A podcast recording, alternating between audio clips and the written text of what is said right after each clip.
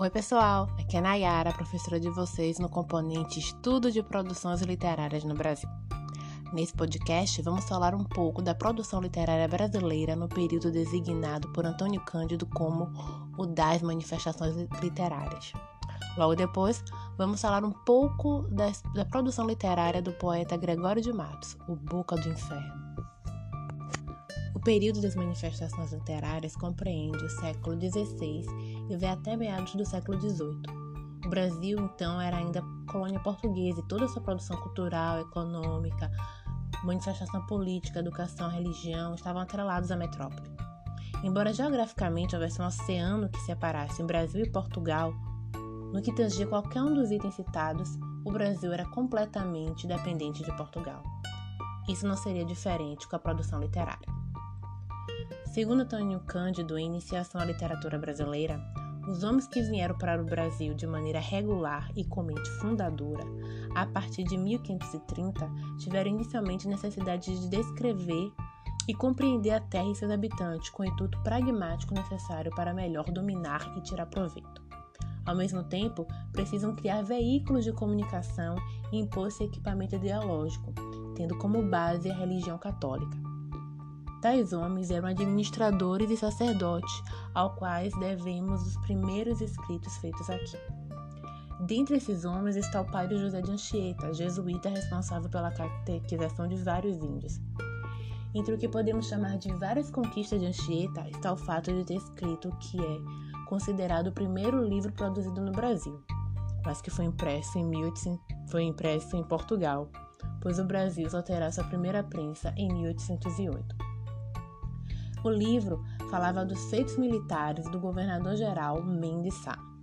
Anchieta também produziu poemas e peças teatrais de cunho religioso para a catequização dos índios. Essa produção era feita em latim, português, espanhol e tupi.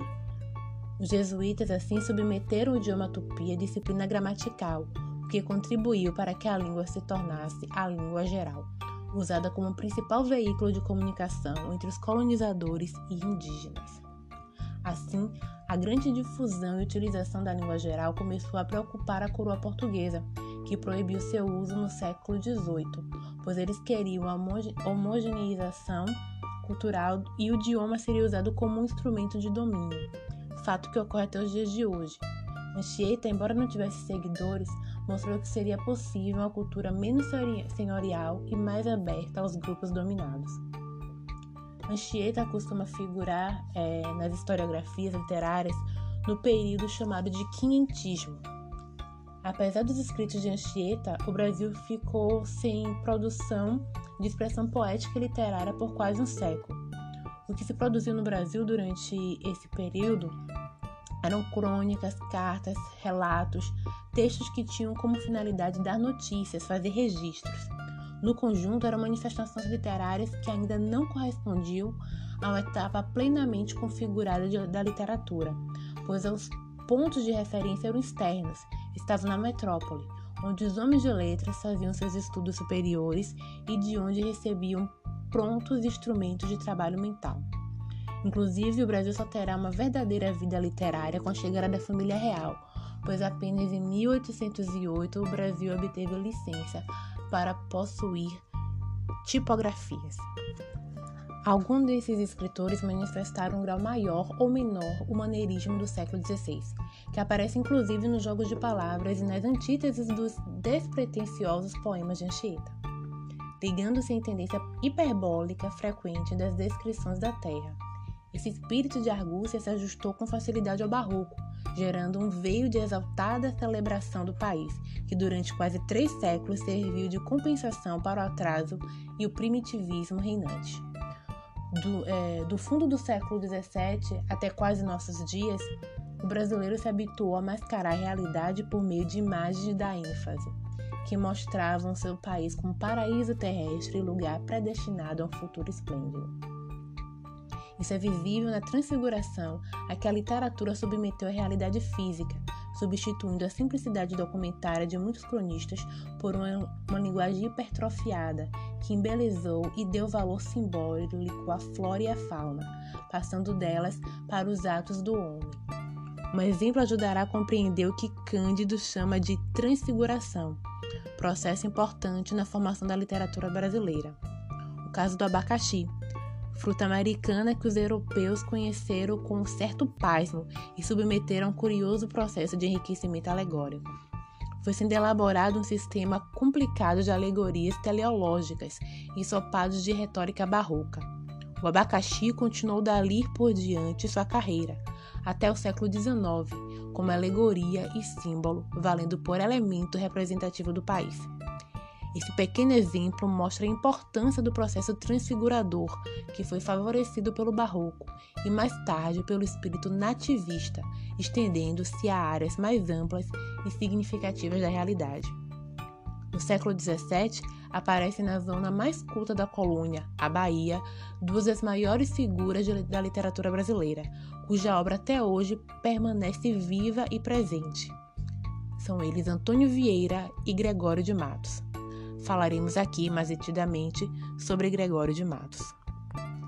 Gregório viveu muitos anos na metrópole, onde se formou em leis, e de volta à sua terra, Bahia, levou uma vida irregular, a são, a não faltaram escândalos e uma prisão e exílio na África.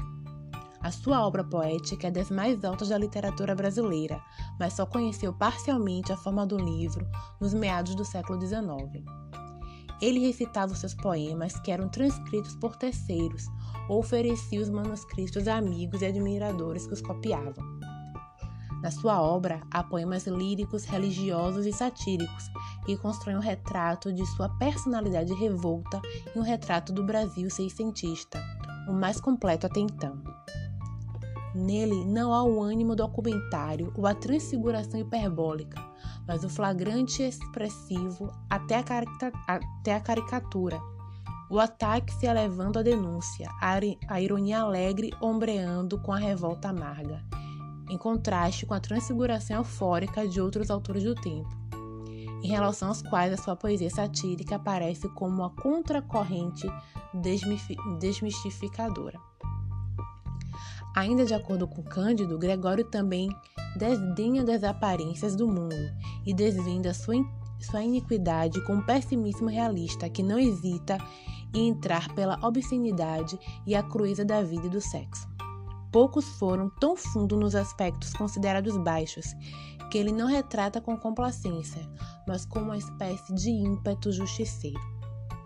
Através da sua obra de rebelde apaixonado, transparece a irregularidade do mundo brasileiro de então, com a sociedade onde o branco brutalizava o índio negro, as, as autoridades prevaricavam, os clérigos pecavam a valer e a virtude parecia às vezes uma farsa difícil de representar. A poesia religiosa é nele marcada pelas tensões do pecado, enquanto um lirismo amoroso entra pela idealização petrarquiana e camoniana, por meio de uma linguagem na qual os recursos que na sátira serviam para efeitos cômicos se tornavam veículo de uma comovente pesquisa da alma e do sentimento. É o caso de certos traços queridos do espírito barroco, como a antítese, o jogo de palavras e o equívoco. Segundo o professor João Adolfo Hansen, há vários Gregórios, dependendo do foco das leituras, como o que viveu no século XVII e o que ficou famoso postumamente. Às vezes, a fama de poeta pornográfico, crítico e satírico é muito maior do que o próprio exame da poesia que se atribuiu a ele. Até hoje, Gregório de Matos é tido como poeta libertário, como uma obra subversiva mas para Hansen, quando se examina o contexto do século XVII, percebe-se que é extremamente convencional.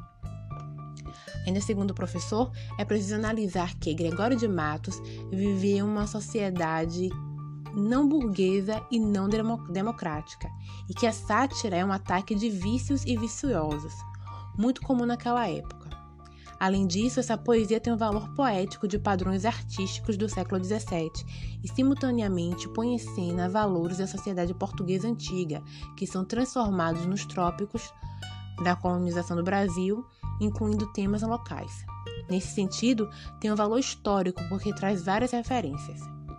Gregório de Matos foi lido e transformado desde o século XIX, quando o cônego carioca Januário da Cunha Barbosa publicou dois de seus poemas, até o tropicalismo de Caetano Veloso, em que o poeta se transforma numa espécie de baiano tropicalista.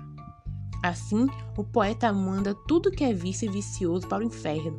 Ele sempre deseja o pior para a sociedade, que naquela época já era desigual e continua sendo ainda hoje, embora se diga democrática. Bem, agora é com vocês. Leio com atenção o poema A Cidade da Bahia, de Gregório de Matos. Ouçam a musicalização na voz de Caetano de um fragmento do poema. E leiam também o ensaio Triste Bahia, Caetano Veloso e Gregório de Matos, de Rafael Julião. Ah, é sempre bom lembrar que, mesmo tendo escrito no século XVI, os temas, as sátiras e as críticas de Gregório estão muito presentes na nossa sociedade na sociedade da década de 70, quando foi incorporado ao movimento tropicalista, e na sociedade de 2021. Leiam, estudam, estudem, reflitam, releiam, relacionem, interpretem, pensem um pouco. Então, até mais e bons estudos.